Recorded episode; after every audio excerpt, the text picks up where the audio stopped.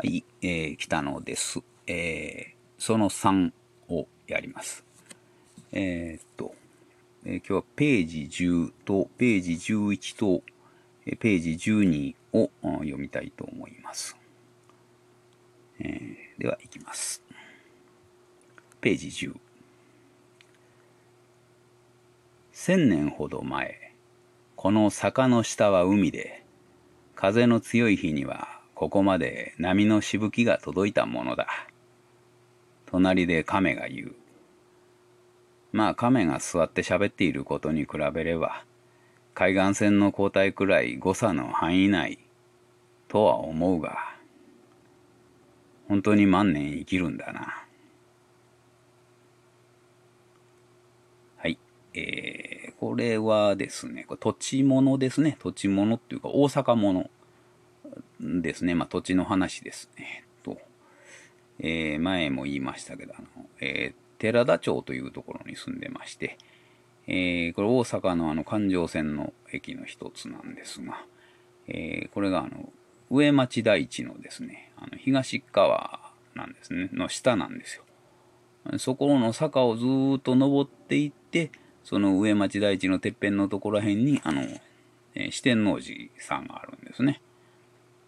で、えー、そこから、あの、そこがちょうどてっぺんになってて、そこから西側が、あの、よく見える。夕日が丘とか、あの、そういうところで、夕日が綺麗なところっていうことになってます、昔から。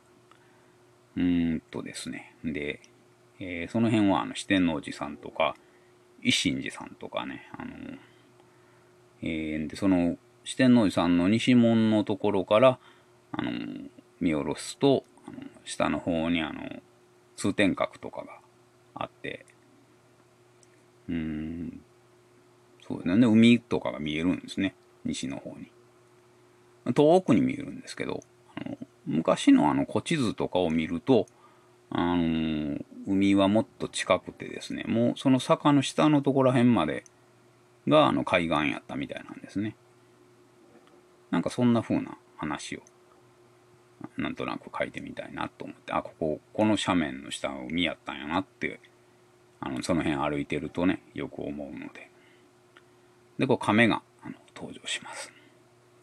こう、あの、100文字 SF には亀が結構よく出てくるんですけど、あのこれは、あの、ね、あの、物干しにいる亀は、あの、実際にあの、うちにいる、あの、亀なんですけど、だか割とリアルな亀なんです。あんまりリアルなこともしませんけどね。で、これは、あの、袖以外のやつは、あの、なんか、ちょっとリアルな亀じゃなくって、あの、なんですかね、レプリカメというか、まあ、カメくんとかに出てきたみたいな、カメくんとかカメリっていうのでよく書いてる、あの、レプリカメっていう人間ぐらいの大きさの二足歩行の、なんか亀型の何か、みたいな感じで出してます。で、まあまあ、ね、あの、時間の経過を出すのに亀はちょうどいいので、1000年ぐらい前はだいたい、あの、ちょうどその坂の下が海やって、で、でも亀は万年生きるんであれば、まあ亀の寿命からすれば、それはそんなに昔でもないみたいな感じにしてるのかな。うん。で、まあまあ、これはでも夢物ですね。うん。あの土地物でもあるけど、夢夢の話やと思ってもいいです。まあ、こんな夢を見たみたいな話だと思ってください。では、ページ11。滑り台として使う斜面を得るため山を作ろうとしたのです。しかしこの世界には上限があることが分かったので掘り下げてみました。でもそちらにも限界があるようですね。次は重力の操作による方法を試みます。えー、これはですね、うん、あれですね、公園にあるやつですね。あの、公園にあるあの、コンクリートの山。あのー、なんかよくありますよね。そういう、土管とかがあの、中に埋まってるような山ですね。山、その斜面が滑り台になっているっていうのを見て、なんとなく、あの、思いついたようなやつなのかな。なんかあの、ね、山っていうかあの、あれはまあ滑り台なんですよね、結局は。そのために山を作っているっていうことが、なんかちょっと面白くって。で、あのー、一応模型ですしね。山の模型なんですよね、あれは。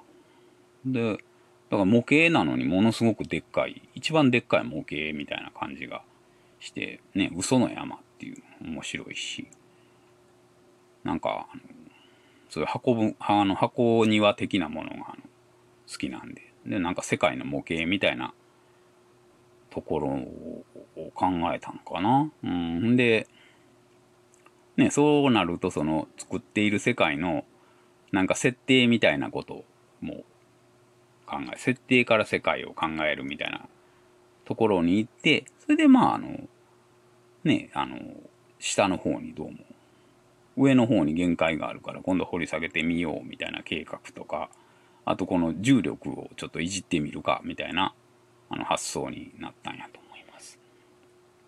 うん。あとそうやな、あと滑り台っていうのがね、なんか面白いですよね。のその物が動くんじゃなくて、その純粋にあれは重力を使ったその遊具っていうか、なんか遊びっていうことがね、なんか、うん。まあ、それ SF っぽいなと思って書いたんだと思いますね。なんかそんなんです。まあね、宇宙論っぽいですね。宇宙論 SF みたいなね。宇宙 SF じゃなくて宇宙論 SF。なんか世界の構造とかを書いてるみたいなやつ。ですね。では次。ページ12。いざという時のために抜け穴を確認しに来たのだが、公園の隅にある入り口には長い行列ができていて、順番はなかなか回ってきそうにない。前はこんなことなかったのにな。どうやら皆、そろそろだと思っているらしい。えー、これも土地物ですね。うん。土地物って、まあ大阪物ですね。だから、だからここで出てくるこの抜け穴っていうのがですね、これ真田の抜け穴です。真田の抜け穴、知ってますかね？あの、あの真田幸村があの作ったと言われてる、あの、大阪城からあの、いろんなところに通じていると言われているあの、抜け穴で、この抜け穴を使ってですね、このすごいゲリラ戦みたいなのを展開して、あの、徳川軍を、あの、すごい苦しめたという、少数精鋭で。というふうに、あの、講談とかには出てくるんですね。うん。で、あの、上方落語なんかにもね、あの、そういうものとしてなんか、あのちょっと出てきたりします。あの、猫の忠信とかでね、あの、ちょっと、あの、講談で聞いてきたとかってね、話の中に出てきたりしますけど、うん、まあ、あの、真田丸には出てこなかったですね。実際にはそんなの嘘やろって大体多分言われてると思います。うん。それがですね、あの、小松左京のね、ショートショートにもね、出てくるんですけど、あの、入り口がですね、あるんですよ。うん、嘘とされてるんですけど、あの真田山公園とかね、うちの近所の公園なんですけど、そこの公園の一角に、あの、この真田の抜け穴の入り口っていうのがあって、ちょっと塞がれてて入れないんですけど、あの、あるんですね。で、この、四天王寺のこの、そこからあの、西側にずっと坂下っていた途中にある、その、安井神社っていうところにも、あの、あります。入り口が。そこもあの、入、あの、なんか扉がついてて入れないんですけどね。うん。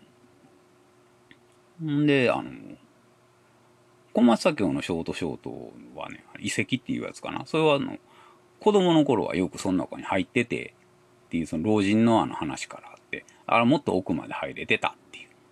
で、あの、ある日ずっと入ってみたら、すごい中にあの、広い通路があって、大きい部屋とかがあったっていうような語りから始まって、もうそれがね、僕は大好きやったんですけど。で、こっちに住むようになって、ほんまにあるんやっていうことで、すごい感激して、あの、見に行ったりもしましたけど、なんかまあそっから書いたやつかな。うん。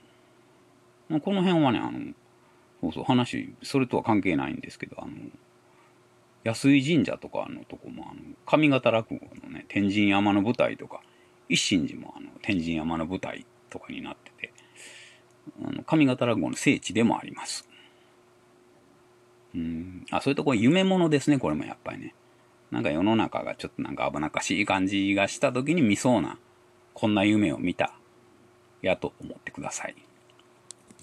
じゃあ、あの、3つ続けて、では、読みます。千年ほど前、この坂の下は海で、風の強い日にはここまで波のしぶきが届いたものだ。隣で亀が言う。まあ亀が座って喋っていることに比べれば、海岸線の交代くらい誤差の範囲内とは思うが、本当に万年生きるんだな。滑り台として使う斜面を得るため、山を作ろうとしたのです。しかし、この世界には上限があることが分かったので、掘り下げてみました。でもそちらにも限界があるようですね。次は重力の操作による方法を試みます。いざという時のために抜け穴を確認しに来たのだが、公園の隅にある入り口には長い行列ができていて、順番はなかなか回ってきそうにない。前はこんなことなかったのにな。どうやら皆、そろそろだと思っているらしい。